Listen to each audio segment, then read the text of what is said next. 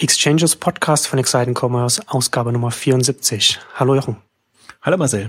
Heute erste Ausgabe unseres Buchclubs. Wir wollen heute über, über oder beziehungsweise schon die zweite Ausgabe. Wir haben ja auch schon über, über Joel Kasmareks äh, Samba-Buch auch ähm, schon gesprochen.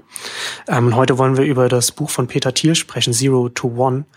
Äh, ich glaube, die meisten Hörer werden Peter Thiel, werden wissen, wer das ist, ähm, aber vielleicht für diejenigen, die es nicht wissen, er ist ähm, der einer der Mitgründer von PayPal gewesen. Nachdem PayPal, nachdem sie an PayPal an eBay verkauft haben ähm, oder eBay PayPal übernommen hat, ist er dann auch Teil der der PayPal-Mafia gewesen mit Elon Musk, der jetzt ähm, Tesla und SpaceX betreibt, Reed Hoffman, der LinkedIn dann gegründet hat, ähm, und Thiel ist der unter anderem vielleicht auch interessant, so der erste externe Investor in Facebook gewesen, mit wahrscheinlich dem besten Investment aller aller Zeiten, hat 500.000 damals investiert. Ähm, hat bis jetzt Anteile im Wert von, von einer Milliarde verkauft, aber hält noch sehr, sehr viel. Also das muss man auch erstmal so, so ein Return of Investment erstmal hinbekommen. Ähm, Mitgründer jetzt äh, von, von Palantir eine äh, erfolgreiche Datenanalysefirma und, und äh, erster Linie halt auch VC, also Risikokapitalgeber mit dem Founders Fonds.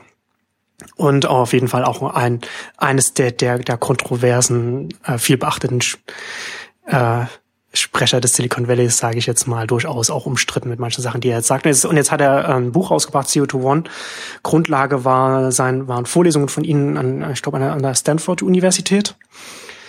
Ähm, ja, und da hat er, vielleicht, vielleicht steigen wir einfach mal damit ein, so wie, wie du das Buch fandest und, und was, wo, wo du sagen würdest, vielleicht jetzt, was jetzt das, ähm, die wichtigste Erkenntnis aus, aus dem Buch jetzt für, für dich jetzt ist oder, oder aus den Sachen, die er da also ich finde es wichtig, dass wir das, das, das auch uns mal vornehmen, weil wir haben in diesem Jahr so viel über die Sambas und, und die Art und Weise, wie Sambas Unternehmen aufbauen, ähm, gesprochen, dass es sehr gut ist, einfach mal so einen Gegenpol hinzubekommen. Und ich finde, Peter Thiel ist der perfekte Gegenpol. Also wenn es jemanden, wenn es jemanden gibt, den man den Anti-Samba nennen kann, dann, dann Peter Thiel. Das merkt, das weiß man, wusste man vorher vielleicht auch schon, aber spätestens wenn man das Buch gelesen hat, dann sieht man da klar klare äh, Ansätze, die, die, die nicht diametral anders sein könnten. Also extrem natürlich gegen ähm, kopieren und, und Copycat und sich an anderen orientieren, sehr auf, ähm, also da ist er, es hat halt gewisserweise radikale Ansichten, zum Teil unsympathisch, zum Teil sympathisch, aber diese sympathischen radikalen Ansichten sind, dass er wirklich ähm, die Welt verbessern will mit den Themen und sagt, es gibt noch so viele Probleme und ungelöste Fragen, ähm, die man sich vornehmen könnte, muss man da wirklich äh, ja sich so in, in Nebensächlichkeiten ähm, vertun. Und selbst und er kritisiert ja auch die die die ganzen Internetunternehmen, weil er sagt, ähm, ob wir da jetzt einen nächsten Gaming-Anbieter oder oder vielleicht auch einen Twitter oder sonst irgendwas ähm, bekommen, die uns nicht wirklich voranbringen, dann sollte man doch lieber seine seine Kraft und Energie in in ungelöste größere Fragen stecken. Und er denkt da nicht nur an, an Internet auch, also ist ja auch, wie gesagt, bei Facebook und anderen investiert und hat ja auch sein, sein Founders Fund, was ja interessant auch ist, der, der war ja auch der, der Pate stand für den European Founders Fund, äh, der Sambas, ähm, der ja auch nicht so, also nicht so geklappt hat, oder beziehungsweise den sie jetzt ja in Rocket eingebracht haben und dann die, also mehr oder weniger eingestampft haben weil eben die, die Sambas keine Investoren in dem Sinne sind. Also sie schaffen es nicht, dann wirklich diese, diese Überflieger ähm, Konzepte zu identifizieren und dann auch da frühzeitig beteiligt zu sein. Also zumindest in der frühen Phase. Sie hatten ja dann eher so einen Nachzüglermodus. Und ähm, was ich schön finde an dem Buch ist, also A, es tut einfach gut, mal sowas zu lesen, nachdem man so äh, eingenordet wurde auf äh, die Sambas sind das Ultimative und mit, mit äh, ja, einer ja, leidlich guten Ideen und viel Energie und Kapital ähm, bringt man quasi die Unternehmen nach vorne. Ist sicherlich ein Modus und man muss das ja auch nicht, ähm, nicht, nicht, äh, nicht, wie soll ich sagen, super negativ beurteilen, aber eben dann diesen, diesen Ansatz von, von Peter Thiel, der eben sagt, und das Buch heißt ja Zero to One, äh, wirklich so Quantensprünge zu machen bei Entwicklungen, bei Themen, und wirklich sagen, äh, also was mich eigentlich am meisten, ein paar Dinge haben mich fasziniert, aber ähm, dieses, dieses, dass er einfach sagt, es gibt noch so viele Dinge zu entdecken und, und, und zu erfinden eigentlich. Also er verwendet das Wort erfinden jetzt in dem Sinne gar nicht, aber darum geht es so ein bisschen, irgendwie wieder an, an das Erfinden zu appellieren und einfach zu sagen, ähm, es ist nicht so, wie wahrscheinlich der Eindruck oftmals entsteht, dass schon alles erfunden ist und alles da ist, sondern dass man wirklich, wenn man mal so ein bisschen hinter die Kulissen guckt und ähm, mir ist sehr klar geworden nochmal, oder was mir ihn auch sympathisch macht, ist dieses Querdenken, das er drin hat. Und einfach wirklich sagt, es ist ja so auch sein Einstieg, den er in das Buch gewisserweise hat. Im, im Prinzip, welche Dinge, also an was glauben alle, obwohl es nicht, äh, also ja. Genau, er hat, hat er sagt, er hat gesagt, so diese, diese, die Frage, die, die er äh, Leuten stellt, die, die, also beim Einstellungsgespräch, die Frage, die er stellt, ähm, äh, die, die, ähm, woran, woran glaubst du, was der populären Meinung, was glaubst du, was, was, was stimmt, was, was, was der populären Meinung widerspricht? Also konträre, konträre Meinungen. Und das ist eine Frage, die gar nicht so leicht zu beantworten ist, weil man sich natürlich auch ganz leicht machen kann, wenn man irgendwas religiös oder so, was, was, was, worum es dann halt eben dann auch nicht geht. Ähm, ja, es ist auf jeden Fall eine, eine interessante, interessante Einstiegsfrage. Weil es ja auch, ähm, man ist ja immer, man nimmt ja ungern Minderheit, Minderheitenpositionen genau, oder Außenseiterpositionen genau. ein. Und, und daraus, genau darum ging es ja. Und das ist ja auch ging es dann ja auch, sondern das ist ja auch die, die Kunst des Querdenkens, ist ja auch, sich von der allgemeinen äh, vermittelten Meinung unabhängig zu machen und sich zu überlegen, nee, aber wenn ich mir das jetzt überlege, käme ich zu anderen Schlüssen. Und, und das ist ja im Prinzip auch so ein bisschen, deswegen, das ist mir insofern auch sympathisch, weil darum geht's ja auch bei Exciting Commerce und bei allem, was wir so machen, dass wir, wir sagen, wir wollen jetzt nicht die, die, das, was alle predigen, äh, nachbeten, ähm, sondern wir wollen ja bewusst sagen, könnte es nicht vielleicht anders sein oder gibt es nicht bestimmte Felder? Also prägnantes Beispiel ist natürlich für viele, was viele auch nervt, ist einfach weg von dieser Multi-Channel-Doktrin, sage ich jetzt mal, hin zu ähm, Online Pure erstmal und mit in, in dem Erkunden der Online-Welt quasi neue Geschäftsmodelle zu erfinden. Das ist ja schon mal eine ähm, Aussage oder ein Thema, wo man sagt, das, das ist schon mal insofern quer gedacht, dass es nicht der gängigen Meinung entspricht. Und ich glaube, das ist auch, also da ist er noch extremer. Also er, er, er versucht ja wirklich rauszufinden oder, oder die Leute dazu anzuhalten, jetzt wirklich mal vieles der, viele der gängigen Meinungen in Frage zu stellen. Also was mich dann auch fasziniert hat, weil ich das, das, ähm, ich bin ein großer Fan auch von, von dem Buch The Origin of Wealth, ähm, wo, wo was, was so eine Art von äh, Wirtschaftsgeschichte der anderen Art ist. Also das, das, der, der Titel klingt äh, fluffiger, als das Buch eigentlich ist. Das ist ein sehr äh, wissenschaftlich fundiertes Buch eigentlich, wo man wo versucht nachzuvollziehen, warum eine, eine Wirtschaftstheorie, Ökonomie entstanden ist, die einfach immer von sehr beschränkten Märkten ausgeht und von Knappheit und allem, was man eben so klassischerweise hat und ähm, welche Wege nicht verfolgt wurden, beziehungsweise wo die Wirtschaftswissenschaftler einfach schon Theorien entwickelt haben, ähm, die einfach zeigen können, es, es gibt andere, also Beispiele, zum Beispiel Monopolbildung ist immer so ein, so ein Thema. Also Microsoft, ist, ist, ist Microsoft gefährlich, weil es eben in ein Monopol reingelaufen ist? Oder ist es nicht deshalb genau in ein Monopol geworden, weil es eben einen komplett anderen Weg gegangen ist und das war quasi der Lohn. Und so ein bisschen ist, ist Peter Thiel auch auf der Schiene unterwegs, dass er sagt, ähm, Monopol muss das Ziel sein. Also wer ist, wer in einem extrem wettbewerbsintensiven Feld unterwegs ist, der macht schon irgendwas falsch. Also der, der, der, der wird sich schwer tun, Geld zu verdienen und das wird alles über den Preis nach unten gehen, sondern er plädiert davor, sich einfach auch schon den Markt so zu suchen und das ist halt, der ist halt dann auch nicht offensichtlich, sondern das Feld so zu suchen, dass man eben die Chance hat, ein Monopol zu bilden und dann eben wie in Google dasteht, wie in Facebook dasteht, wie andere dasteht. Also er hat das ja, hat er auch schöne Beispiele da drin gehabt. Dann alle, alle US-Airlines, also den Profit, den, den alle US-Airlines nehmen mit dem verglichen, was, was ein Google allein einnimmt. Und das ist schon viel mehr als die ganze, die ganze Airline-Industrie in den USA einnimmt. Das sind natürlich dann schon sehr, sehr bildliche Beispiele. Wobei ich natürlich, also ich, ich bin ich bin mit seinem mit seinem Monopol äh, ich, ich weiß was er, ich weiß was er meint und ich sehe ich sehe das auch so aber es ist davon Monopolen zu sprechen ist hilft natürlich dann einfach um um die Position auch in der in der Debatte zu positionieren weil er schlecht davon sprechen kann macht Produkte die wenig substituierbar sind oder möglichst einzigartig sind weil das ist eigentlich was er was er meint weil je weniger je weniger das Produkt substituiert werden kann also ersetzt werden kann von einem anderen, desto mehr kann man natürlich dann auch mit dem, mit, mit dem Preis arbeiten. Aber das ist dann nicht zwingend gleich ein Monopol, weil es, äh, Windows hat ein Monopol. Und das ist natürlich auch gut für Windows gewesen. Aber dann hat man, kommt natürlich auch wieder so in die nächste Frage, was gut für so ein, für, für so ein Monopolunternehmen ist, ist nicht gleichzeitig automatisch gut für, für, für, für die Gesellschaft oder für die Wirtschaft, weil das Monopol, das Windows auf, auf das Betriebssystem hatte, die Zeit, die, äh, die 90er bis, bis Anfang Nuller Jahre, also die, die, die 15 Jahre oder 20 Jahre, je nachdem, wie man es sieht, das ist schon auch auch eine, eine verlorene Zeit für die, für die Technologiebranche gewesen, weil Windows einfach auch viel oder Microsoft viel verhindert hat an, an Entwicklungen, weil sie einfach die Macht hatten. Also das ist natürlich dann immer so eine verschiedene Sichtweise. Aber das, da wird es natürlich dann schnell wieder kom, kom, komplex und kompliziert. Aber grundsätzlich hat er, hat er natürlich recht. Und ich finde seine, seine grundsätzliche Position finde ich sehr interessant, was du ja schon gesagt hast, dass man auch als, gerade auch als, wie, wie er beschreibt, wie man als Startup erst einmal anfangen soll. Ja, also, also möglichst nicht auf, auf, Konkur auf, die, auf die Konkurrenz schauen, sondern auf das eigene Produkt, auf das eigene Unternehmen schauen und auch was er, was er, was er auch sagt, ähm, erst in einen möglichst kleinen Markt reingehen, der vielleicht auch andere erstmal gar nicht attraktiv ist und den erst einmal dominieren und dann kann man erstmal dann kann man weitergehen.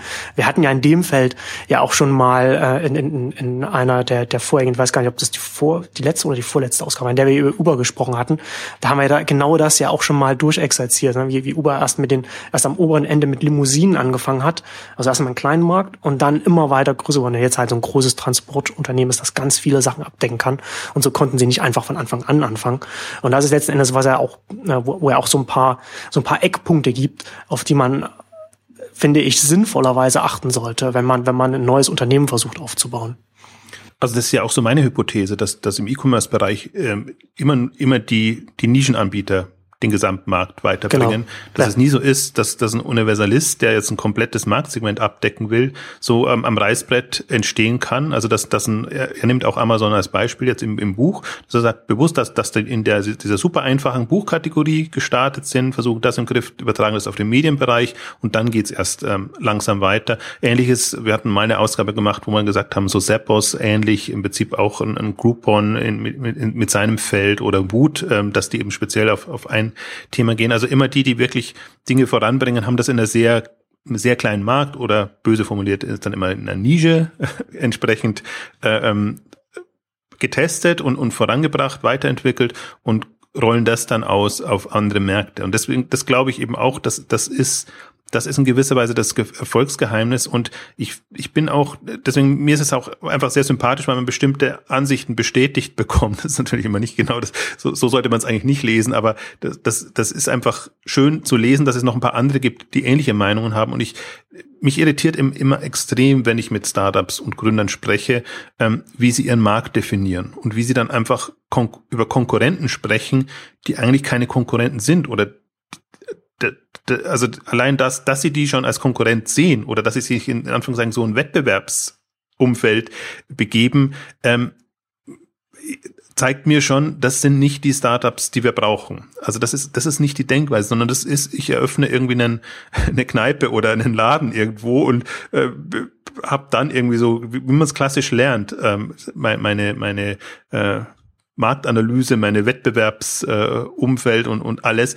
Genau das kann und soll es ja online nicht sein. Und deswegen ist, glaube ich, genau der, der Punkt, äh, von, in dem man eben so sich diesen Spitzenmarkt sucht, kann man sich schon wettbewerbsunabhängig machen und, und dann einfach seine Kernkompetenzen so ausarbeiten, dass man, du hast es schön formuliert, gefällt mir so viel besser, wirklich mit, mit der Einzigartigkeit und dass man einfach sein, sein Produkt so wertvoll und so einzigartig macht. Und er beschreibt ja auch, zum Teil gehört dann eben Technologie und, und andere Aspekte dazu, die es einfach auch dann nicht so leicht kopierbar machen.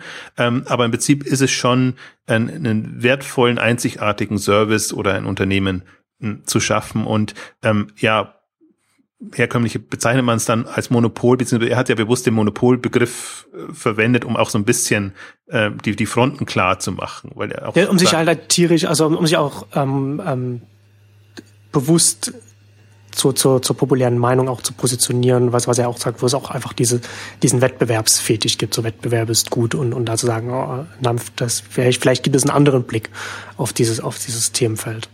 Ja, und ich glaube, das, das ist also das ist für mich auch, auch Internet-Online-Welt, wo einem das nochmal viel, viel klarer wird. A, ist, ist, es, ist es Hyperwettbewerb.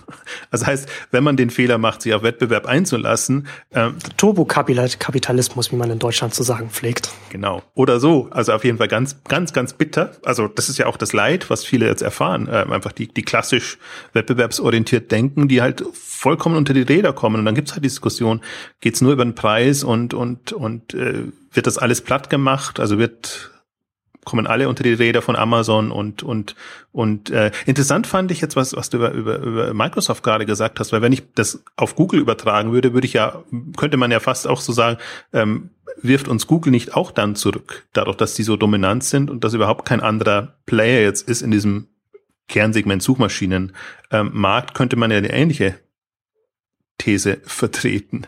Ja, ja, naja, ja, ja, kommt dann immer mehr, weiß man, weiß man nicht. Also ist, ist ja wieder, ist ja wieder eine andere, ist ja wieder eine andere Ausgangslage. Ne? Also das ist ja nicht irgendwie eine, also die die die Suche der Kernmarkt ist ja jetzt nicht die Basis, auf der man dann ganz viel aufbaut, während das Betriebssystem natürlich dann die Plattform oder die Basis, auf der dann die ganzen anderen Sachen dann draufkommen. Ne? Also ist halt eher dann jetzt eher die Frage, wie wie man jetzt wie man jetzt iOS und Android dann jetzt ähm, einsortieren würde. Aber ähm, also ich, ich fand das, ich finde das ganz interessant, dass er, dass er, du hast es ja vorhin schon angedeutet, im Titel ähm, Zero to One ist das, wo er sagt, dass man etwas, dass man etwas Neues schafft, also von null zu eins. Und das setzt er mit, mit Technologie gleich. Also nicht nur jetzt Informationstechnologie und Internet, worüber wir jetzt hier sprechen, sondern grundsätzlich ähm, Technologie, die, die, äh, also wie der ursprüngliche Begriff von Technologie eigentlich, was ist also alles, was an Technik, was an neuen Methoden quasi möglich ist, was man einsetzen kann. Ähm, hat auch hier auch äh, schönes Zitat auch aus, aus dem Buch By creating new technologies, we rewrite the plan of the world. These are the kind of elementary truths we teach to second graders, but they are easy to forget in a world where so much of what we do is repeat what has been done before. Und das ist letztendlich auch, was er, was er auch sehr stark kritisiert. Er stellt Technologie äh, der Globalisierung gegenüber. Globalisierung, sagt er, ist, ist, ist one to n, also eins zu n. Also man, man, man, wie er sagt, repeat what has been done before. Also wir machen das, was schon mal gemacht und machen noch mehr davon. Und das ist letztendlich, wo man dann auch wieder zu dem Anti-Summer wieder zurückkommt, weil das ist genau das, was, was Rocket macht. Also das alles, proven äh, die, die, genau, die proven Concepts äh, zu, zu globalisieren, also überall hinzubringen. Und, und, und ihm geht es eben äh, quasi um das, um das andere, um was Neues zu schaffen. Und er macht das, und er, und er sagt auch bewusst, ja, er will damit auch, auch, auch die Gesellschaft und, und, und uns also einfach ist, ihm geht es da auch, dass, dass, dass das auch vorangeht, dass es Fortschritt ist. Ihm, ihm geht es wirklich sehr stark auch um Fortschritt, was er auch schreibt. Nicht. Das glaube ich auch, was er da sagt. Aber das ist natürlich nicht, aber, aber er ist dann nicht gleich ein, ein Philanthrop. Ne? Also es ist, also er sagt das halt auch, hier kann man auch extrem viel Wert schaffen als Unternehmen. Da kann man wertvolle Unternehmen aufbauen und erzählt er ja dann auch Beispiele, auch wie sein eigenes PayPal oder, oder Facebook zum Beispiel und so weiter. Also das ist aber auch die, also im Prinzip, was, was er kritisiert, dass wir zu ähm, selbstzufrieden geworden sind. Also dass die Ambitionen einfach nicht mehr groß genug sind und wir haben halt dieses Globalisierungsfeld entdeckt und da ist so viel Musik drin, Anführungszeichen, dass man damit ja auch gut vorankommt und und da sind ja wieder die die Summers Rocket und und Zalando oder wer auch immer die die besten Beispiele. Also dass dass das natürlich auch eine eine Methode ist, die funktioniert und, und wo man vorankommt, aber äh, ihm geht es ja auch so ein bisschen um, um, um Nachhaltigkeit in dem Sinne, dass, dass man von den nächsten Innovationswellen nicht schon wieder platt gemacht wird. Also dass, dass das wirklich so, so substanziell innovativ, disruptiv, wenn man das Wort mag, ist, ähm, dass, dass es halt nachhaltig ist und oder dass es halt in der Gefahr ist, sobald ähm, also eine, eine intensive Wettbewerbssituation dann wieder da ist, dass es eben unter die Räder kommt. Also deswegen, aber ich find, fand das ein, ein das ist sehr schön dargestellt, finde ich. Also dadurch, dass es eben auch so schön gegenübergestellt ist, weil wir wirklich gerade in so einer, also ich nenne sie immer gern Brainwashing, also wenn, wenn man einfach nur immer in, in einer Richtung äh, ähm, getrimmt wird. Ähm, Globalisierung ist das große Thema und die, die Chancen, die Herausforderungen der Globalisierung und das ist eigentlich unser gewisserweise aktueller Fortschrittsbegriff. Also kann man ja auch so sehen, wenn man sagt, okay, jetzt kommt China hoch, kommt Indien hoch, kommt kommen die afrikanischen Länder hoch, kann man schon sagen, dass das, das bringt ja auch die, die Welt weiter oder die Regionen weiter, wenn man denen entsprechend diese Dinge bringt, beziehungsweise wenn die ja sogar bestimmte Entwicklungen überspringen und einfach also gerade Mobile jetzt in Afrika ist, ist einfach ein Thema, wenn die die ganze ähm, ja klassische ähm, Internetwelt überspringen und, und dann vorankommen können. Aber das ist halt alles noch unter Globalisierungsaspekten ähm, auch, auch endlich bis zu einem gewissen Grad. Also deswegen ähm, finde ich, das ist schon einfach schön, mal wieder bewusst gemacht zu bekommen. Es gibt auch noch andere Themen und ähm, ich, ich persönlich, aber ich bin auch vom Typ her so, also ich bin halt eher neugierig und gespannt, was denn noch so möglich ist, als jetzt zu sehen, wie quasi alles überall so gerade kontinuierlich besser wird. Das, das äh, finde ich einfach weniger spannend. Also ähm, deswegen finde ich diesen, diesen anderen Aspekt äh, Zero to One quasi wirklich, was, was können spektakuläre neue Dinge sein, die uns in Haus stehen, viel, viel spannender. Und ähm, er, er geht ja dann auch so ein bisschen rein in die, ähm, ja, ins Geheimnisse heraus finden, was eigentlich, ähm, also wo gibt's Geheimnisse in jeglicher Form? Also entweder was, was wird nicht verraten oder was ist so verborgen, dass man es entdecken kann.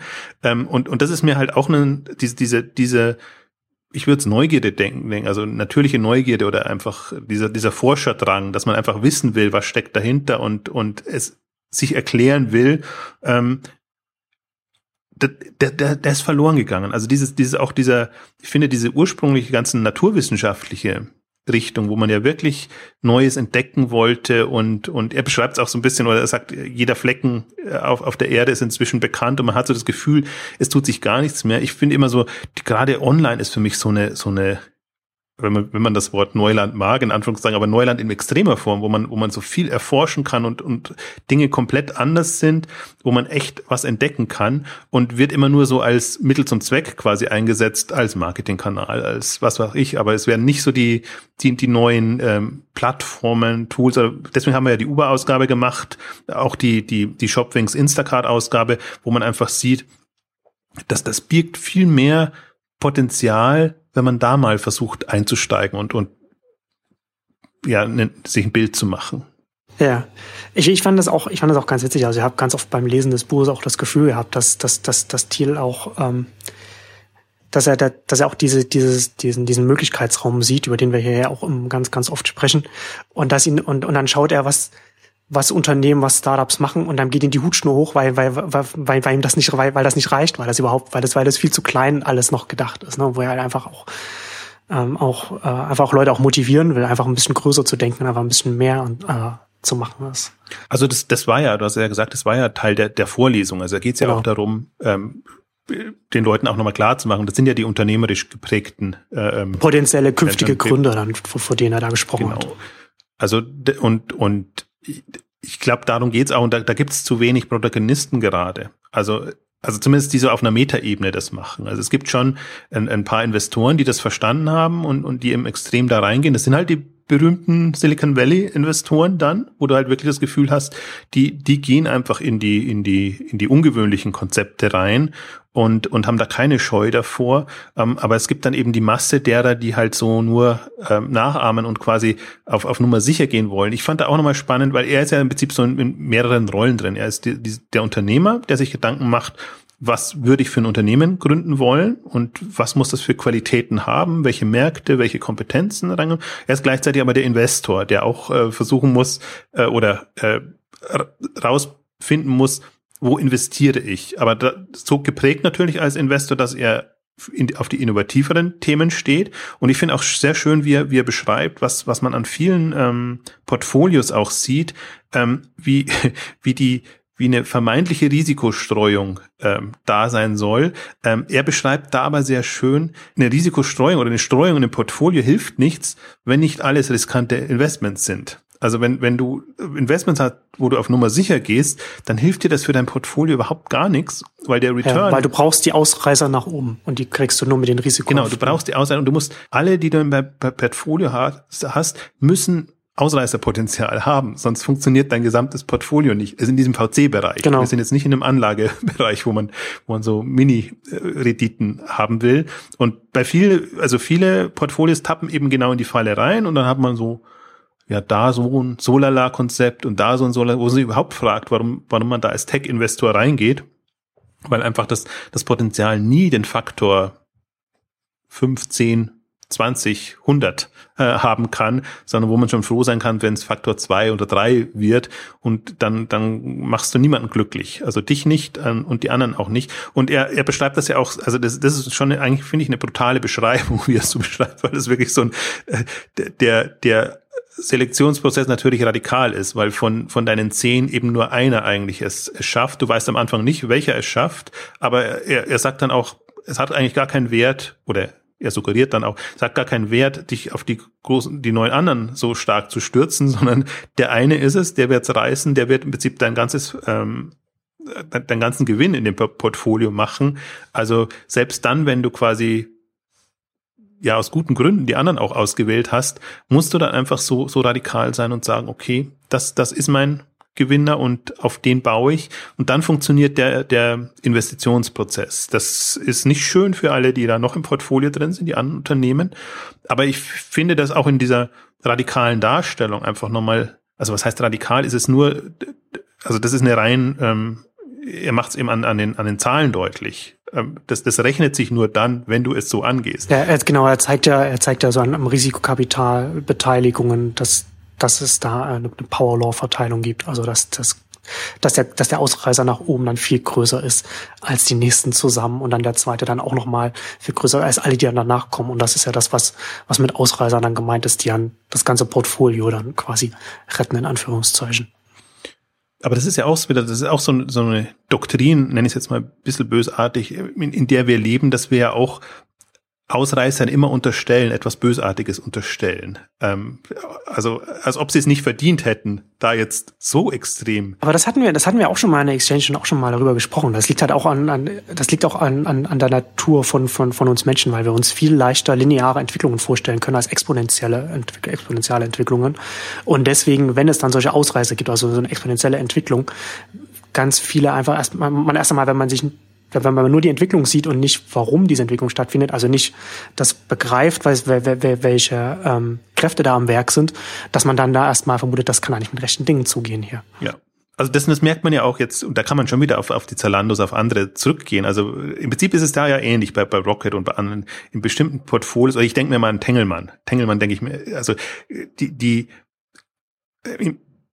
einerseits denkt man, boah, die haben echt Glück gehabt, dass sie da so ein Zalando drin hatten oder, oder andere, aber andererseits dann auch wieder nicht, weil ich mir denke, äh, darum geht's ja genau. Es, es, es muss nicht, also ein, ein, ein, ein Beteiligungsportfolio ist nicht gut dadurch, dass alles Gewinner sind, sondern das ist gut, indem es seinen Wert eben so steigert, ähm, dass es sich rechnet. Und ich glaube, genau, mich fasziniert ja diese exponentiellen Entwicklungen total. Und, und ich finde, das hat er auch nochmal schön beschrieben, weil ähm, im Prinzip, man glaubt nicht an Ausreißer oder man tut sich schwer herauszufinden, warum ein Ausreißer zu Recht Ausreißer ist. Man glaubt aber sehr stark an Lottogewinne und solche Geschichten, also an die Glücks, in das Glücksmoment. Und er versucht ja auch klar zu machen, warum es eben kein Glücksspiel ist oder sein sollte. dass dann macht man irgendwas falsch, wenn man, wenn man das quasi nur so eine Wette drauf ist, der könnte es werden oder könnte es nicht werden, sondern dass man schon mit, mit Wissen, Erfahrung eigentlich in der, in der Auswahl rangehen muss und, und dann eben die,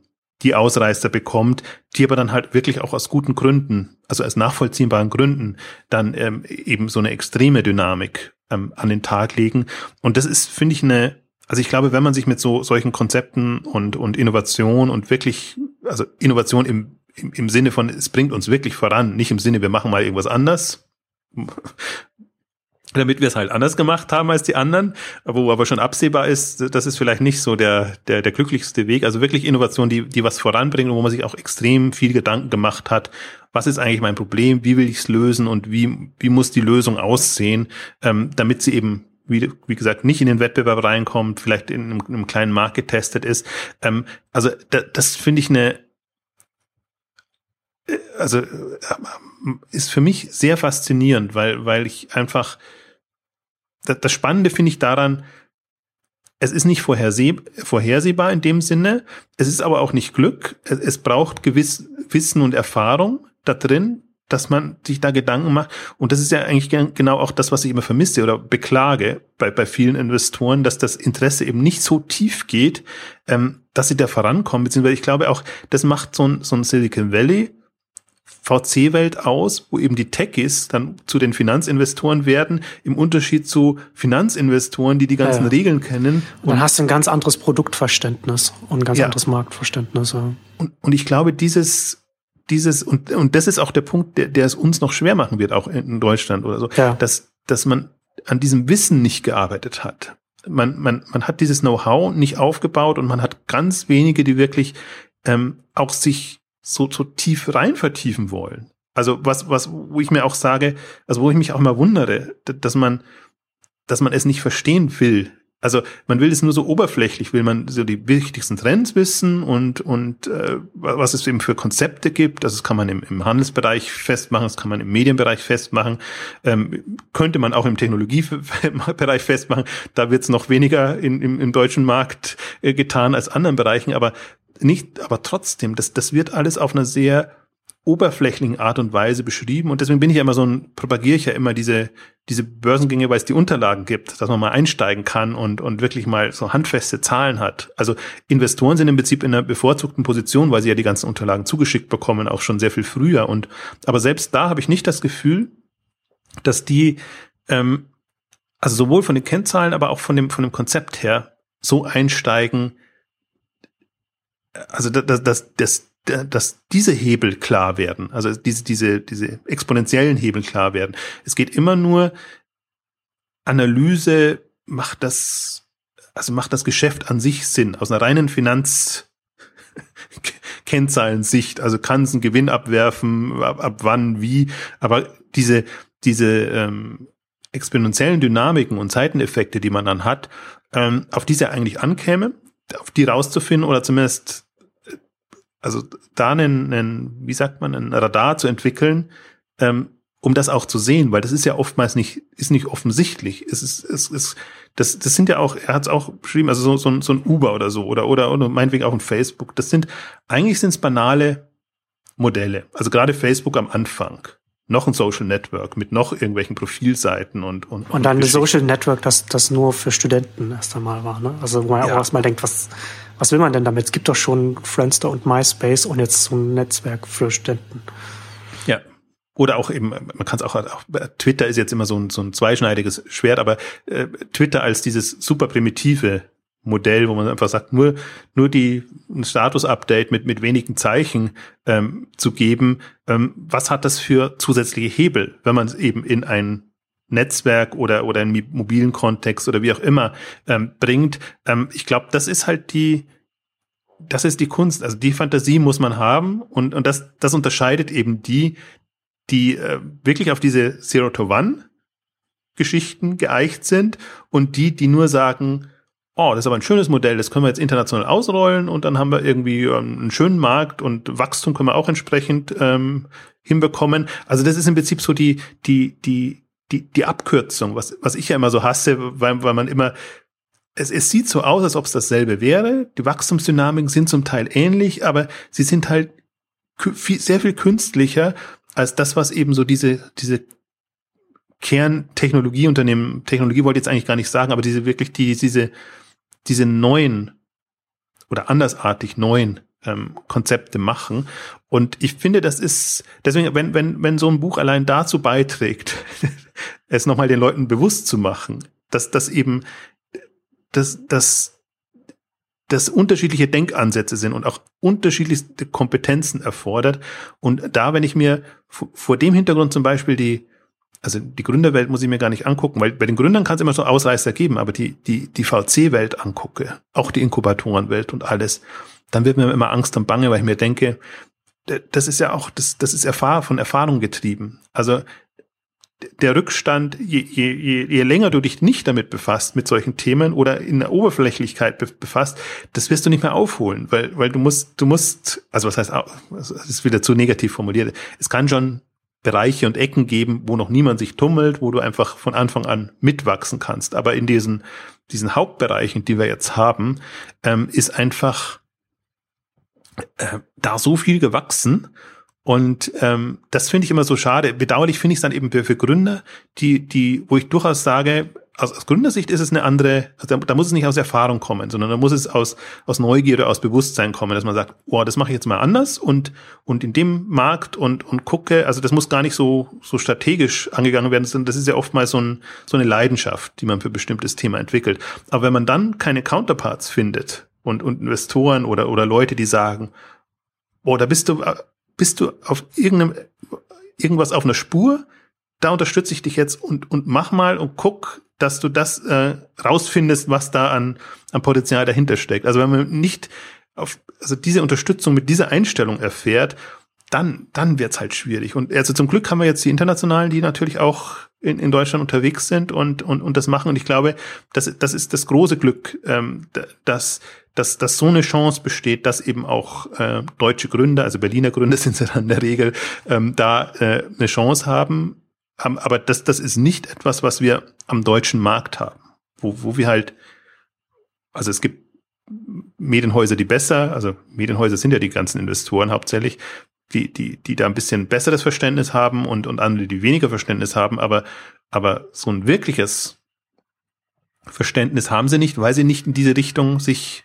positioniert haben in letzter Zeit. Es gibt keinen also nicht nur auf E-Commerce bezogen, sondern auch darüber, darüber hinaus, ich würde vielleicht Target Partners würde ich ein bisschen rausnehmen, aber die, die sind noch so, die, die versuchen noch wirklich sehr technologieorientiert daran zu gehen. Aber so die klassischen, die man immer so präsent hat, die sind alle, obwohl sie erfolgreich sind, ähm, nicht in diesem Segment und mit dieser Einstellung erfolgreich. Und das, das ist bedauere ich immer sehr. Ja, ich glaube, dass das auch, ich, also du, du hast das ja jetzt schon angedeutet, ich glaube, dass das wirklich auch einfach Auswirkungen auf, auf die, ich sage es mal, regionale Branche oder auf das Ökosystem hat, weil so ein Zero to One, also wenn du halt einfach Jetzt fange ich schon genauso an zu reden wie Peter Thiel. Aber wenn du, wenn du einfach was, wenn du einfach ein Unternehmen aufbaust, das erstmal so bei Null anfängt und ein Produkt aufbaut, dann hast du auch auf, auf ganz vielen Ebenen, schaffst du einfach ganz andere Erfahrungen, ganz andere Kompetenzen, als wenn du sagst, du hast jetzt ein Modell und du setzt das jetzt in diesem Markt nochmal um, so wie, wie, wie du das Modell woanders gesehen hast.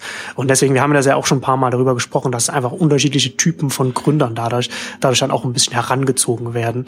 Ähm, und, und, und da fehlt uns einfach so die, der, der Typus, der einfach, der einfach äh, so ein Produkt von, von, ja, von Null an auf aufbaut und, und lernt, wie man, wie man das macht und dann auch eine ganze Führungsriege dann herum, die ja dann herum in so einem Unternehmen wächst und auch lernt, wie man das aufbaut, weil ich glaube, dass das auch noch auf Jahrzehnte extrem wichtig sein wird, weil es ja immer noch alles im Fluss ist und du ja, die, du einfach, worüber wir ja auch immer sprechen, du ja nicht stehen bleiben kannst, weil gerade in so, so, so in einem Technologiesektor und mittlerweile berührt der Technologiesektor ja immer mehr alle, alle Wirtschaftsbereiche.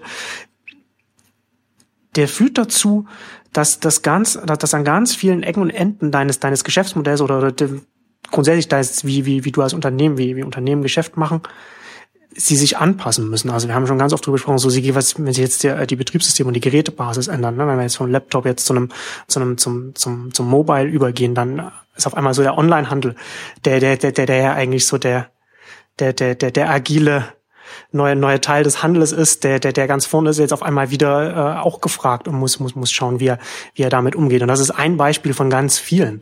Und ich glaube, dass wir in den nächsten Jahren wird das noch, wird das noch sehr viel extremer werden, weil vom, von, von, den, von den Smartphones ausgehend jetzt noch viel mehr Geräte. Also wir haben ja mit der Smart Devices Rubrik ähm, äh, begleiten wir das ja auch, was, was, was da passiert und diese ganze Vernetzung von Geräten dazu führen wird, dass selbst Online-Unternehmen, die denken, dass sie jetzt gefunden haben, wie es, wie es in ihrem Bereich funktioniert, feststellen werden, dass das in fünf oder in zehn Jahren nicht mehr der Fall sein wird. Und dann brauchst du äh, Gründer, Manager in der Führungsriege ganz oben, brauchst du dann einfach auch Menschen, die in der Lage sind, dann agil dann vielleicht auch so ein, so ein Unternehmen anzupassen und, und vielleicht auch radikal anzupassen oder ändern zu müssen und einfach auf, auf einer Produktebene einfach auch denken können und in der Lage, eben auch in der Lage sein müssen, wie das, was Thiel in dem Buch schreibt, vielleicht auch eine Position einzunehmen, die nicht der populären Meinung entspricht, ähm, um das eigene Unternehmen, damit das eigene Unternehmen und das, was man aufgebaut hat, dann äh, nicht, nicht untergeht bei diesen ganzen Entwicklungen, die,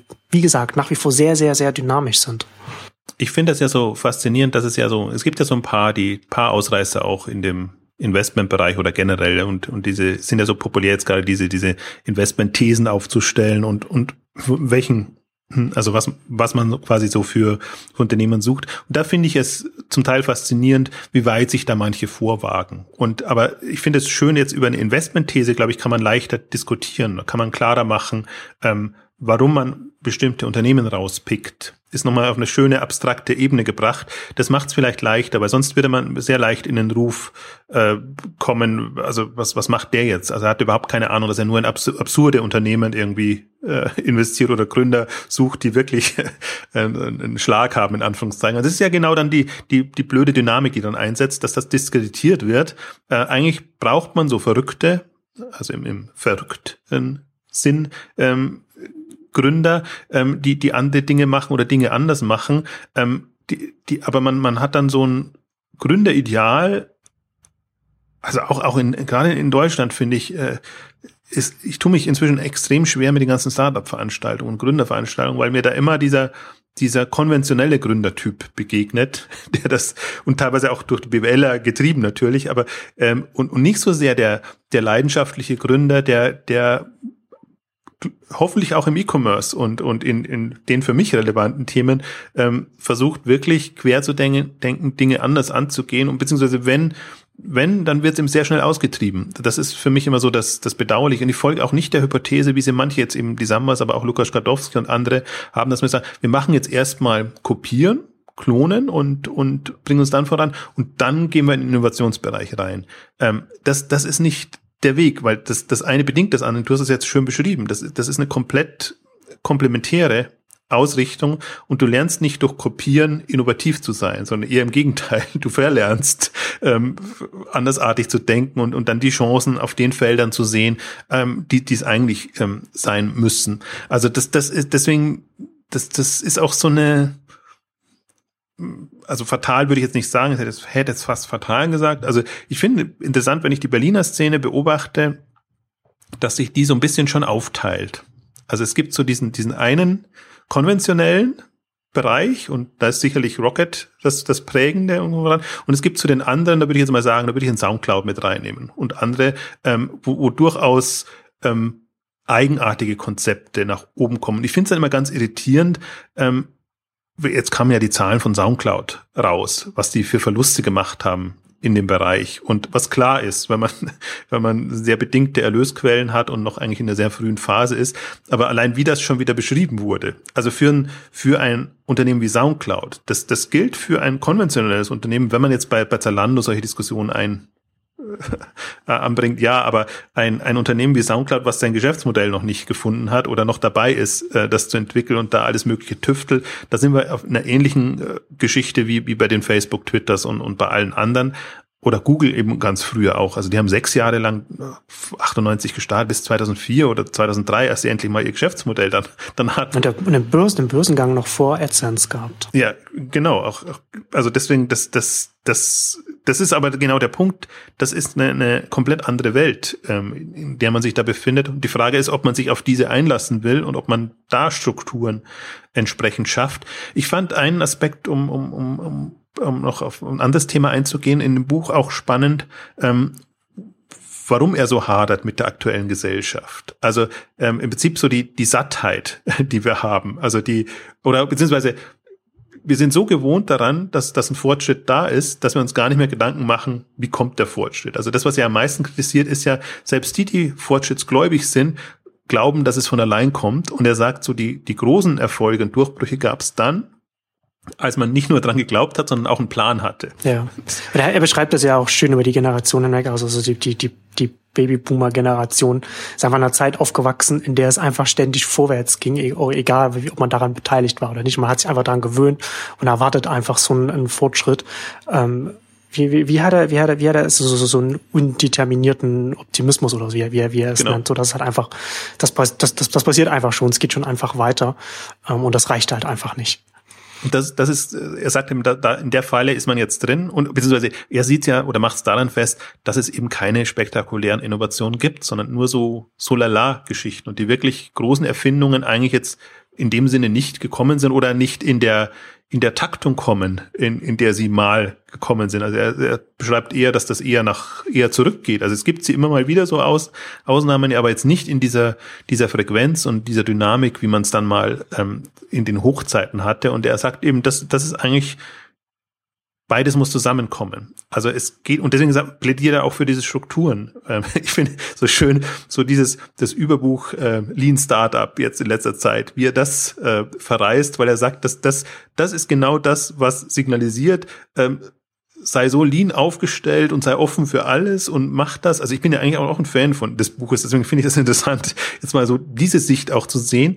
Die ist genauso in diese, diese Richtung, ja, wir können davon ausgehen, es sind Chancen da und wir müssen nur entsprechend gerüstet sein und würden dann, also die ganzen Pivot-Geschichten und ja. diese, diese Umorientierung, die man hat, und dann kommt das schon. Irgendwann mal fällt es uns zu und dann entdecken wir, wie wir da vorangehen. Und er genau in die andere Richtung plädiert und sagt, der Plan macht's und der Wille. Genau. Also ich, ich finde das ja, also ich finde das ja beides, finde das ja beides nachvollziehbar. Ich finde ja, dass das eine das andere nicht ausschließt. So, man muss ja bei Thiel, muss man ja immer dazu sagen, er sieht halt einfach den, den, den, den Gründer, so das Genie mit dem Plan quasi, dass jetzt einfach, dass einfach nicht das Lean Startup braucht, sondern der weiß halt, was er, wo er, wo er hin will und da wird halt dann, und dann soll man halt möglichst schnell, möglichst viel Kapital und möglichst schnell das, das Unternehmen nach, nach vorne bringen und groß, groß machen. Ähm, das kann halt funktionieren, das muss halt nicht funktionieren und ich finde halt durchaus, je nachdem, in welche Richtung oder in welchem Markt man sich bewegt oder was man für eine Art Unternehmen aufbaut, ist, ist, ist halt beides, ist halt beides sinnvoll. Aber es ist natürlich interessant, dass eines der, der, der prominentesten Sprachrohre des Silicon Valleys äh, so gegen, gegen Agile und, und Lean Startup da äh, in seinem Buch schreibt. Aber das finde ich halt gerade gut. Also so, so kommt man auch weiter, wenn man, ja, wenn man, wenn man eine klare genau. Gegenposition hat und nicht immer dieses Wischiwaschi, ja, sowohl als auch und, und, und das geht alles. Und ich, ich, ich sehe das ähnlich wie, wie du. Ähm, ich finde aber gerade die, also er ist natürlich auch in so einem Kreis jetzt drin, die, die genauso die, die Teslas äh, machen und, und wirklich in, auch, auch jenseits der, der Online-Welt ähm, sich Themen vorgeben und die Weltraumfahrt und alles, was da wieder ähm, kommt, voranbringen. Ähm, aber dieses, dieses Plädoyer an, an solche Gründertypen zu haben, finde ich gut, weil, weil letztendlich die fehlen. Und das wären ja nicht, das wären ja nicht Massen sein. Also es waren ja nie Massen, sondern das wären, wenn schon eine Handvoll wäre oder, oder ein paar Dutzend, ähm, die, die wirklich, ähm, also so eine, also so eine Ambition, einen Ehrgeiz entwickeln und, und Dinge voranbringen ähm, wollen. Aber das sind ja, beschreibt er das auch, das sind ja auch die, die, die andere mitreißen. Also das ist ja genau der andere Punkt, wo er auch sagt, für jeder, jeder persönlich soll sich, soll es ja auch abwägen. Ist es wirklich so gut, ein eigenes Startup zu machen, wo du 100 Prozent so ein bisschen Geld machst oder dich lieber bei den Top-Unternehmen einbringst und sagst, selbst wenn ich 0,1 Prozent da an Anteilen habe, fahre ich besser, ähm, wenn ich, wenn ich da eine Gefolgschaft eintrete oder diese, diese Ideen unterstütze, als selber so mein eigenes Ding zu machen. Und, und also deswegen, ich man, es ist immer schwierig, wenn man nur einzelne Aspekte rauspickt jetzt aus dem Buch,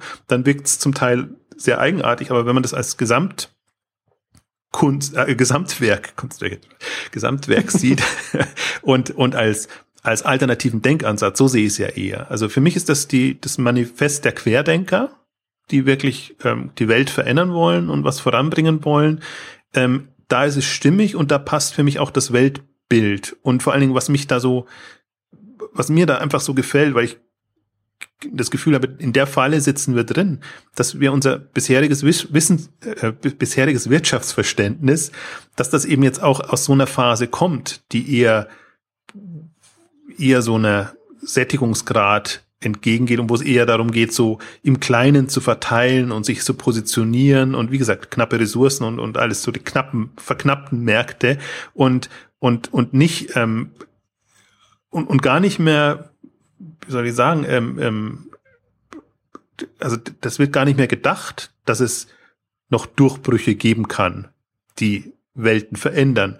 Wo, wobei mich das halt so irritiert, weil ich mir denke, wir haben das Internet ist jetzt für mich so ein Durchbruch, der im Prinzip alles alles, äh, ja, wie soll ich sagen, nichtig werden lässt, was man so hat und wo man, wo man eigentlich auch in seinem Wirtschaftsverständnis so sein müsste. Also genau diese, diese Ausreißer, diese, was, was er dann Monopole nennt, also die, diese, die, die extrem, ja, viel, viel, also Marktmacht dann auf sich vereinigen. Ähm, das ist, ich finde, das ist ein, Folge oder Ursache kann man sich drüber streiten, aber das, das ist ein Element ähm, dieser Entwicklung und das, das, das ist die Frage, ob man das als, als, als Element wahrnimmt oder eben als, als Anomalie wahrnimmt. Und im, im, jetzigen, also man sieht ja diese ganzen Google-Diskussionen und so. Also wenn, wenn, wenn Google äh, also Google hat in dem Sinne nichts Verwerfliches getan. Also es ist nicht so, dass es jetzt ein Monopolist wäre, weil es irgendwelche Kartelle gemacht hat oder, oder sonst irgendwelche Geschichten, sondern die haben einfach ein gutes Produkt äh, kombiniert mit einem tollen Geschäftsmodell ähm, entwickelt, ähm, wo man jetzt erstmal da kann man nicht dran rummäkeln. Also man kann als Wettbewerber natürlich äh, extrem äh, oder als, als Verlag oder, oder wer auch immer, äh, hadert man damit, klar. Aber das, das ist für mich, das ist für mich so ein Symptom, was es eben schwierig macht und anstatt zu propagieren, also wenn ihr die, also dass, dass man das nächste Google finden muss, das, das ist ja Binse, sagt ja jeder, aber dass man die Einstellung. Beziehungsweise das nächste Google war ja dann schon Facebook. Das war Facebook, aber genau, aber, aber dass es eben so weitergeht, dass ja. es einfach noch Platz hat für viele neue Googles auf anderen Bereichen. Und das, das schreibt er ja auch sehr schön. Das nächste Google wird nicht, also das nächste äh, Unternehmen in, in Google-Geschichte wird nicht ein kopiertes Google sein, genauso wenig ein kopiertes Facebook, sondern wird komplett einzigartiges Neues irgendwie auf einem anderen Feld sein. Mm, und also das, das Plädoyer, das, das finde ich wichtig, kann man gar nicht ähm, genug oft wiederholen, auch wenn man natürlich auf, auf wenig Gehör stößt, weil, weil es manchen eben schon wieder zu radikal vorkommt oder zu riskant oder, oder was auch immer. Also das ist schon was, ich, wir haben ja jetzt, wir sind jetzt nur bei dem positiven ähm, Fortschrittsweltbild geblieben, aber zum Beispiel den europäischen Markt sieht er ja eher so, dass man, dass man sich in seinem, seinem, in seiner Schicksalsergebenheit eingerichtet hat und, und quasi negative also, Entwicklung. Also da lässt, er, der lässt ja kein, kein gutes Haar an Europa. An einer Stelle sagt er, ähm, hat er beschreibt er Europa als, als Slacker, der, der ja sowieso nur das schlecht, nur, nur sieht, dass es nur schlechter werden kann und hofft, ja. dass es, dass, dass es nicht zu schlecht wird. Und, und sagt dann eben auch, dass so, so wie man das, so wie man halt den, den Blick auf die Zukunft hat, so tritt es dann auch ein, weil man halt dementsprechend auch sein eigenes Verhalten ausrichtet. Ja, ist faszinierend, weil, weil selbst, selbst China sagt da, okay, die tun wenigstens was dagegen, gegen ihren, ihr negatives, ihre negative Entwicklung. Die haben, die haben, haben genau, er sagt, er sagt ja, China hat noch mehr Angst vor der, vor der eigenen Zukunft und, und, und, und arbeitet noch noch stärker, dass, dass, dass, dass es nicht, dass nicht die Katastrophe kommt, mit der man rechnet. Aber sie haben einen Plan und, und das meine ich mit Schicksal ergeben halt ja. in Europa. Oder ich finde, da ist, da ist auch ähm, natürlich die Bundesregierung oder Angela Merkel ist so das, das äh, Sinnbild dafür, auch diese Alternativlosigkeit und man macht dann, wenn es eben notwendig ist, aber wir tun halt, dass es nicht ganz schlimm wird. Also wir versuchen das also ab, abzudämpfen, aber eben auch nicht nach, nach Masterplan, sondern eben ja im Rahmen unserer Möglichkeit und dann immer, dann ist es immer alternativlos. Reagieren statt agieren. Genau. Und, und also das fand ich so faszinierend, weil er, weil er selbst den Chinesen noch einen Plan zuschreibt, dass sie sagt, sie haben erlebt, dass es wirklich schlimm werden kann und, und die machen eigentlich vieles jetzt nicht, weil, weil sie jetzt so den, den, den positiven Glauben haben, sondern weil sie nicht, nicht zurückfallen wollen in, in eine, in, in eine, eine sehr schwierige Situation. Ähm, das, das ist auch, also finde ich interessant nochmal klar wie, wie er das klar macht. Ähm, aber da wird es einem auch nochmal deutlich, also genau auch diese Gegenüberstellung Europa zu, zu, zu USA. Die, die einen haben sich ihren Fortschrittsglauben bewahrt, haben aber keinen Plan und die Deutschen oder die Europäer ihre, ihren Pessimismus und haben genauso keinen Plan. Ähm, und aber daran sieht man eigentlich auch schon, also so radikal würde ich es natürlich nicht formulieren, aber in, in der Grundausrichtung ist es schon so. Das sieht man auch, ähm, die, die doppelten Hürden, die wir in Europa nehmen müssen. Wir müssen aus dem Pessimismus erstmal in den, in den Optimismus kommen und dann müssen wir aus der Planlosigkeit in eine Entwicklung eines Plans zu kommen. Und weder das eine noch das andere sieht man ja. Also das ist ja wirklich äh, jenseits auch der, der, der Startup-Szene oder so, das Frustrierende auch, ähm, dass man nicht das Gefühl hat, ähm, dass man noch in der Zukunft eine Rolle spielen will, sondern dass man sich so auf seinen, bösartig formuliert. Das Schlimmste verhindern ist. Das Schlimmste verhindern, aber man, man ruht sich auch so auf seine Lorbeeren aus und sagt, ähm, also die, das, das Beispiel ist für mich die Deutschland als Industriegesellschaft und Exportweltmeister und das gilt noch für alle Ewigkeit und man hat jetzt nicht die Ambition, dass Deutschland vielleicht noch mal wieder für was anderes äh, stehen könnte. Das, also diese, diese, das ist dann schon Visionslosigkeit, also wo man einfach auch nicht das Gefühl hat, beziehungsweise wo man einfach auch, was, was ja Deutschland fehlt, ist, ist der Widerstreit der Meinungen. Also deswegen bin ich ja so froh um so ein Buch in, in eine positive Richtung. Das ist ja nicht so ein Miesmacherbuch, was sagt, alles blöd und ihr habt es alle nicht verstanden und also das, das kann so nicht weitergehen, sondern das ist ja eins, was eine andere. Ist eher so ein, so wacht auf, wir können doch alles so viel besser machen. Ein, ein, ein im positiven Sinne Aufrüttelbuch, ja. aber mit, mit einer mit einer anderen Herangehensweise. Also nicht, dass es leicht erreichbar wäre, das kann man auch in eine Resignation verfallen, wenn man sowas liest. Also entweder man tut es als absurd ab oder man verfällt in Resignation. Aber das ist nicht, also in, in Deutschland oder Europa würde das genau andersrum aussehen, so den, den Niedergang beschreiben und warum unser Schicksal quasi vorgezeichnet ist. Und da wird man sich gar nicht mehr die Mühe machen, wie da jetzt eine, eine, eine alternative positive Perspektive aussehen kann. Und ich glaube, solange wir das auch nicht haben, ist es, ist es jetzt gesellschaftlich gesprochen auch extrem schwierig, weil wir natürlich, das hat ja dann wieder Auswirkungen auf, auf Bildung und, und Motivation jetzt der, der nachfolgenden Generationen. Und, und wenn das schon, das wird einen jetzt, vielen jetzt ja eingebläut, dass sie sagen, also so wie früher eben den, der nächsten Generation geht es besser als der alten. Also wird ja als eingebläut, es kann euch nur mehr schlechter gehen. Und guckt euch schon mal die Spanier und die Griechen und alle an. Da seht ihr schon mal, äh, wie es bergab geht. Also rechnet nicht da, äh, damit, dass ihr irgendwie äh, sehr viel besser dasteht. Und ist halt ist halt schade, weil ich glaube, das das bedingt auch vieles jetzt von der Einstellung und dass man halt jetzt nicht also dass man sich so ein bisschen behaglich macht, so in seinem privaten Rahmen dann auch, und dass man halt das Glück ja komplett anders gesucht wird, als dann, wenn man sagt, wow, wir sind jetzt in einer super spannenden Zeit und wir können jetzt Dinge entdecken, voranbringen und richtig motiviert voranpreschen. Das, wenn man von ein paar Ausnahmen aussieht, so in der breiten Masse fehlt das ja komplett. Ne? Man sagt, man richtet sich so ein, versucht möglichst wenigen auf den Füßen zu treten und, und ähm, geht dann so voran. Wobei das, das wird immer dann, das wird immer den Leuten vorgehalten. Ich glaube, das, das, das, das ist das Umfeld, was, was das bewirkt. Also wenn man halt, man versucht sich ja so einzurichten, dem was man ist, wenn man halt in so einer schicksalsergebenden Gesellschaft unterwegs ist, selbst wenn man dann noch ein positives Gemüt ist, dann sagt man halt trotzdem, okay, dann habe ich da meinen Schutzraum und da, da bin ich dann positiv und mache meine Dinge.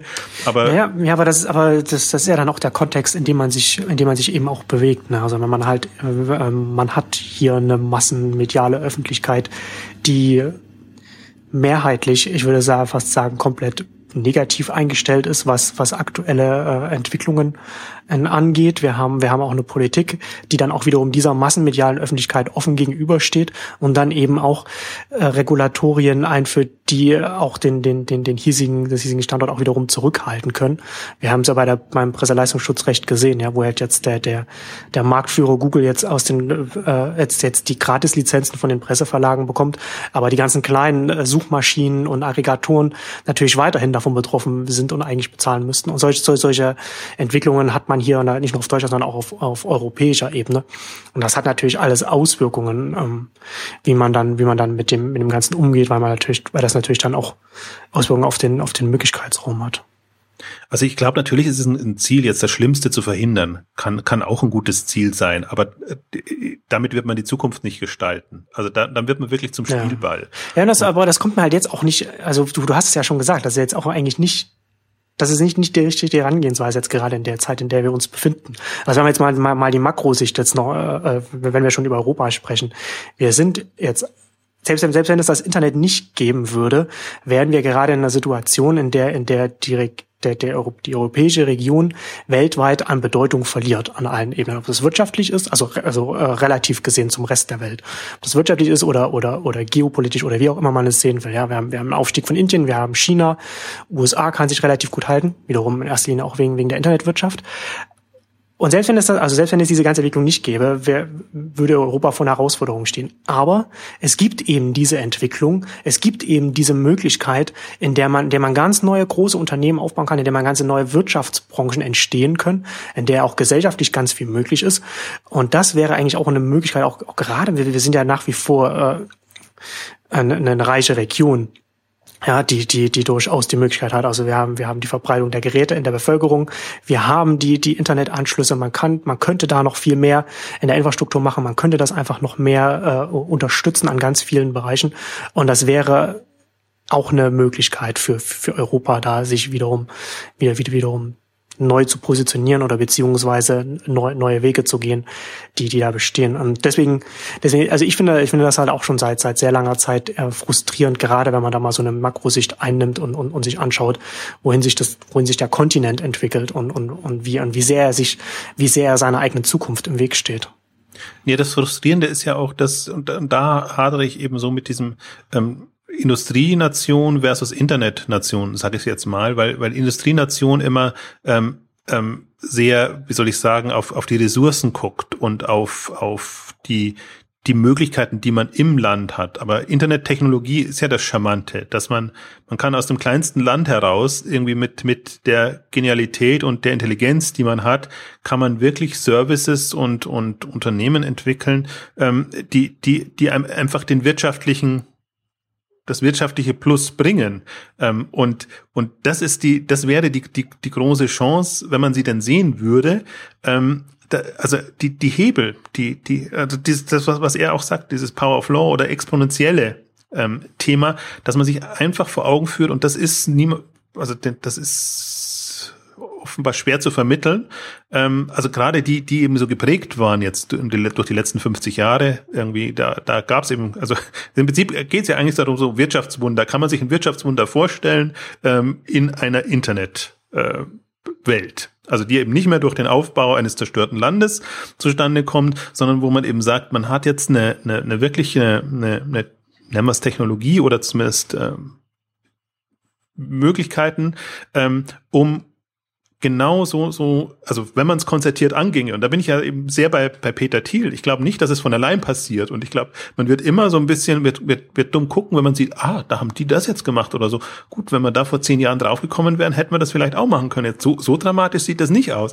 Also deswegen bin ich schon, glaube ich, die, die Vorstellungskraft ist schon wichtig, das zu sehen, dass Wirtschaftswundermöglichkeiten da wären, eben durch diese exponentiellen Geschichten, aber dann eben auch zumindest so weit einen Plan zu haben, dass man sich auch die Mühe gibt und sagt, okay, so, so müssen wir das angehen, die Kompetenzen brauchen wir, beziehungsweise das sind die Punkte, auf die wir achten müssen. Und das ist eben nicht, man muss eben auf komplett andere Dinge achten oder beziehungsweise dieses, dieses hinter die, also um die Ecke denken und, und, und, und gucken. Ähm, ich finde, das muss man auch lernen, weil man eben so, so eingenordet wird, ähm, was man, was quasi die, die gängige Lehrmeinung ist und was nicht. Deswegen ist, ist so ein Buch sehr hilfreich schon im Kleinen, also für, für einen persönlich, weil man dann auch nochmal gezwungen wird zu überlegen, was will man denn selber eigentlich? Also will man nur irgendwie so, hm, ja, halt so was machen?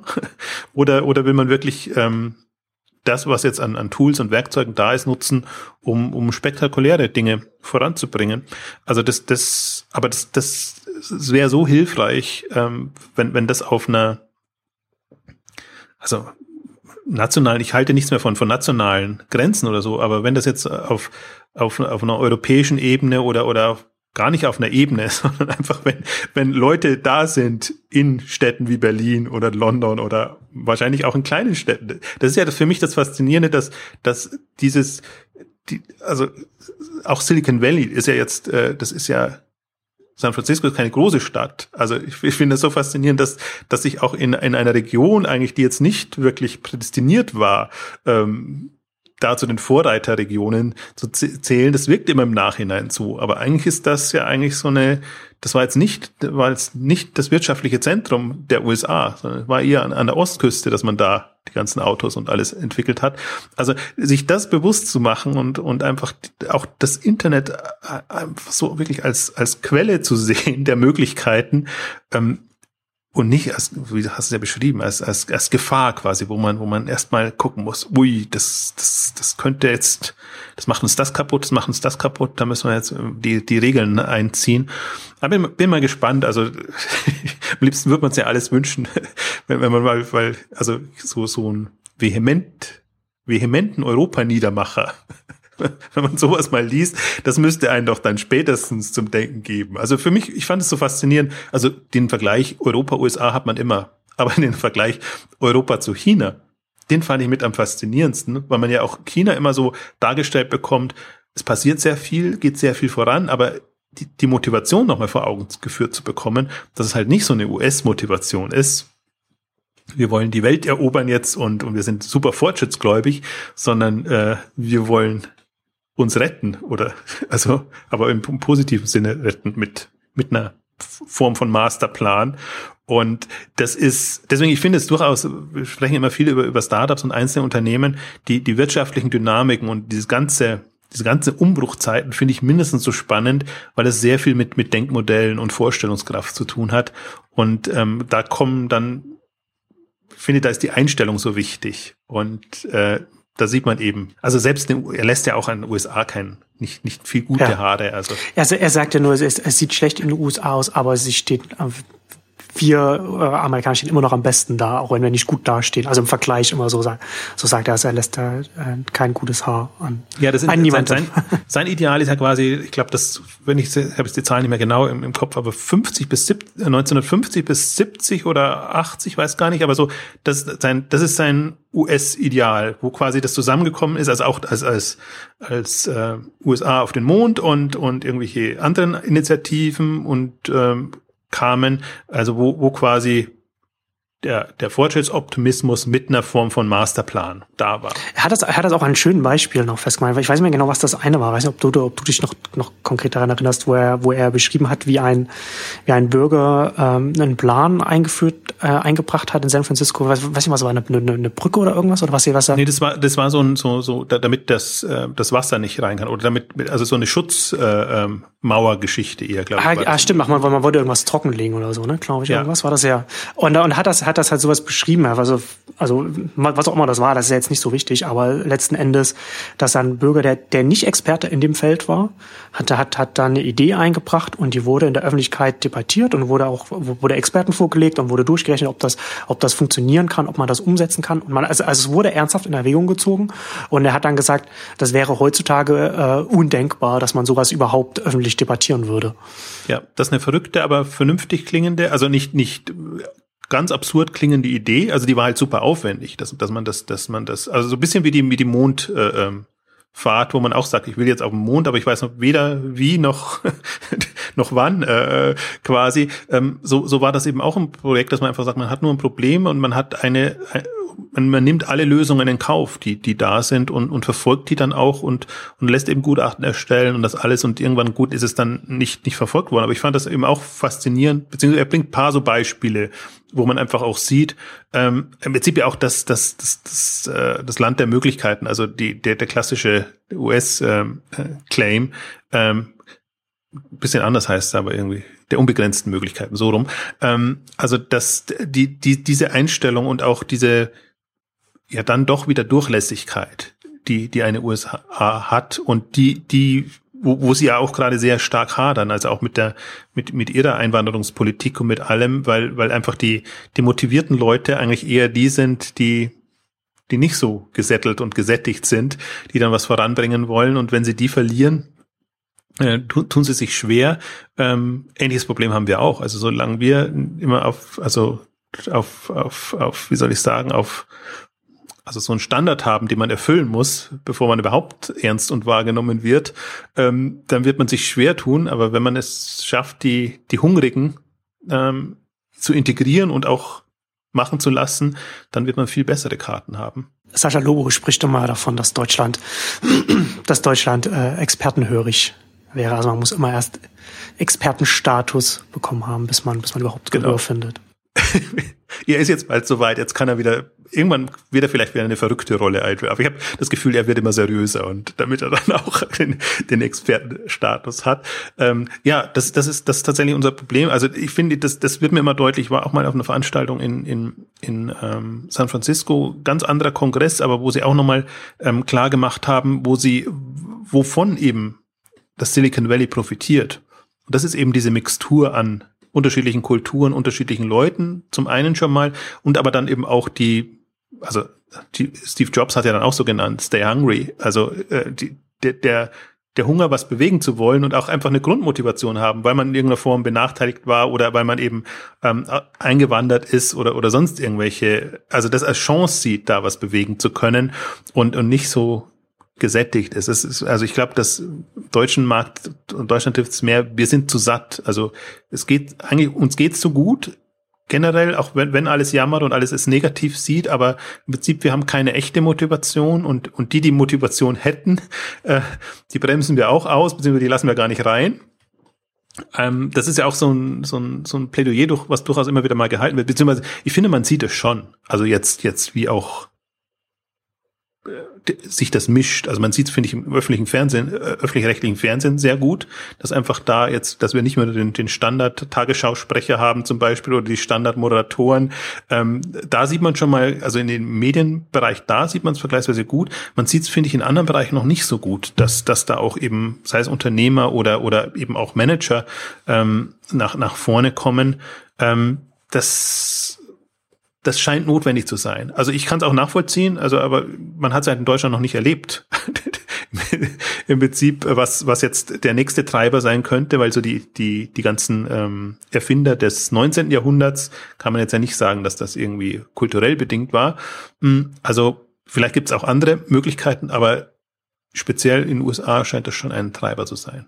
Um, ähm, und, und, ich, und ich glaube auch, dass das in den nächsten fünf bis zehn Jahren würde, würde es ja hier auch an die Substanz gehen. Also um das, um vielleicht noch das andere Sprachrohr des Valleys noch zu zitieren, so Mark Andresen sagt ja immer, Software is eating the world und das sehen wir ja jetzt auch immer, immer stärker. Äh, Thiel beschreibt auch, ähm, auch in dem Buch auch nochmal ganz gut, was, was softwaregetriebene Unternehmen oder, oder, oder Geschäftsmodelle so besonders macht. Ne? Man kann halt vielleicht auch skalieren und so weiter, was halt offensichtlich ist.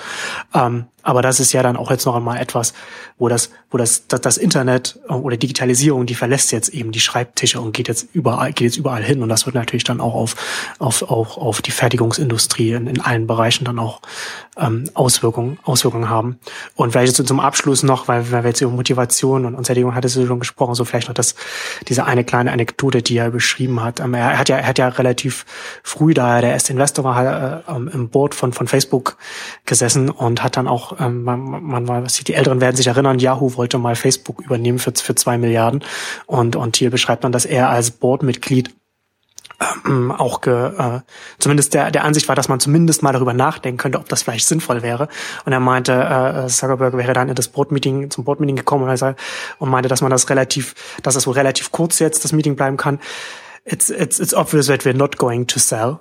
Äh, und das war für ihn, das stand für ihn überhaupt nicht zur, De zur Debatte. Und was man natürlich damals äh, sagen kann, okay, ein, ein größenwahnsinniger Gründer und, und heute natürlich im Nachhinein würde man sagen, ein, ein No-Brainer, die, die Entscheidung. Und das ist dann auch nochmal noch mal schön zu, zu sehen, dass man sich eben auch als Gründer dann äh, einfach auch mal die Ziele hochstecken kann und sich nicht zu früh mit, so, zu, mit, mit, mit zu wenig zufrieden gibt, um es vielleicht so zu sagen.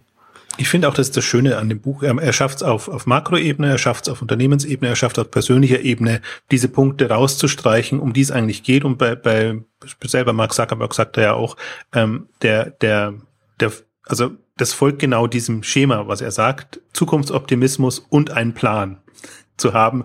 Im Gegenzug hat er gesagt, Yahoo, also viele Unternehmen würden in so einer Situation verkaufen, wenn sie keinen Plan mehr haben, beziehungsweise das, das Abschreckende für Mark Zuckerberg war, dass eben Yahoo keinen Plan hatte. Wie, wie die jetzt. Dass, dass, dass sie letztendlich zu wenig geboten haben aus, aus der Sicht von, von Zuckerberg. Dass sie also sagen, das ist viel, viel, ist ja viel zu gering. Genau, Preis. eben weil sie es das Potenzial, das Potenzial nicht einschätzen konnten und dann eben äh, die, die Möglichkeiten nicht gesehen haben. Ähm, also deswegen, das, das ist faszinierend. Deswegen würde es so wie wir die Partner des Internet hundertprozentig empfohlen haben, aus anderen Gründen, würde ich auch Zero to One äh, sehr, sehr empfehlen. Gibt es ja inzwischen ja sogar schon auf Deutsch, äh, was mich, äh, was einen immer erstaunt.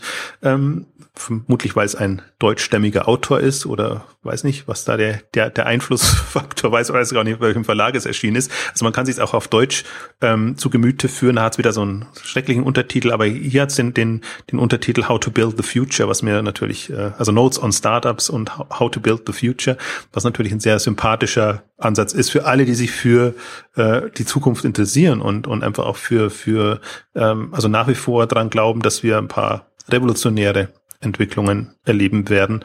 Also das würde ich so gar nicht ausschränken, äh, ausschließen, dass das nicht auch in Deutschland noch passieren kann. Aber gerade sind wir schon in so einem Strudel drin Und das war jetzt die gute Phase. Also jetzt kommt dann erstmal wirtschaftlicher Abschwung. da muss man erstmal gucken, ob das dann hier alles bitte. Aber wir waren jetzt eigentlich eher so in einer, in einer, in einer positiven wirtschaftlichen Entwicklung und haben da eigentlich schon sehr negativ äh, argumentiert. Aber man soll die Hoffnung nicht aufgeben. Genau. Ja, auf jeden Fall lesenswert, um einfach um Perspektivwechsel zu bekommen oder beziehungsweise eine sehr andere Perspektive einfach mal zu bekommen. Ich finde, dass es hinten raus hat er dann, äh, hätte, hätte ich mir manchmal noch ein bisschen mehr konkretere Sachen gewünscht. Das wird hinten raus wird es ein bisschen dünn. Aber um grundsätzlich einmal so, so, eine, so einen Einblick in so eine Gedankenwelt zu bekommen und vielleicht auch Inspiration rauszuziehen für sich, für sich selbst, ist es auf jeden Fall lesenswert. Man sollte jetzt nicht zu viel erwarten, wenn man sich irgendwelche, irgendwelche Formeln erhofft, wie man, wie man dann so, so ein eigenes Startup dann aufzieht oder so etwas. Das sollte man nicht machen. Es gibt auch zwei äh, Podcast-Episoden von Andresen Horowitz äh, zu dem zu dem Buch. Eins, wo Marc Andresen äh, Peter Thiel äh, interviewt.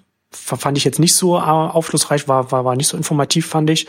Ähm, es gibt aber noch eine andere Ausgabe, in der Chris Dixon äh, mit dem Co-Autor spricht, der, der ähm, witzigerweise auch ein Ex-Student von, von Peter Thiel war, weil, die, weil das letzten Endes aus den Mitschriften von diesem Studenten dann dieses Buch dann auch entstanden ist. Ähm, das ist auf jeden Fall ähm, hörenswert, ist auch, auch kürzer, glaube ich, so 20 Minuten oder sowas. Verlinken wir dann auch in den Shownotes, kann man sich auch mal reinhören. Und ja, da kommen wir dann zum Ende unserer ja, jetzt, ja, genau, eigentlich ja doch zweiten äh, Buchclub-Ausgabe. Ähm, vielen Dank fürs Zuhören und bis zum nächsten Mal. Tschüss. Tschüss.